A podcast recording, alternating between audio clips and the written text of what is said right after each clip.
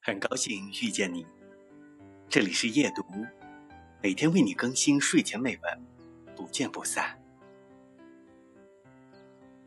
等待一个人，手机会二十四小时为他开机，他不用满世界的找你，哪怕午夜梦回，只需轻轻按键，便可听到你的声音。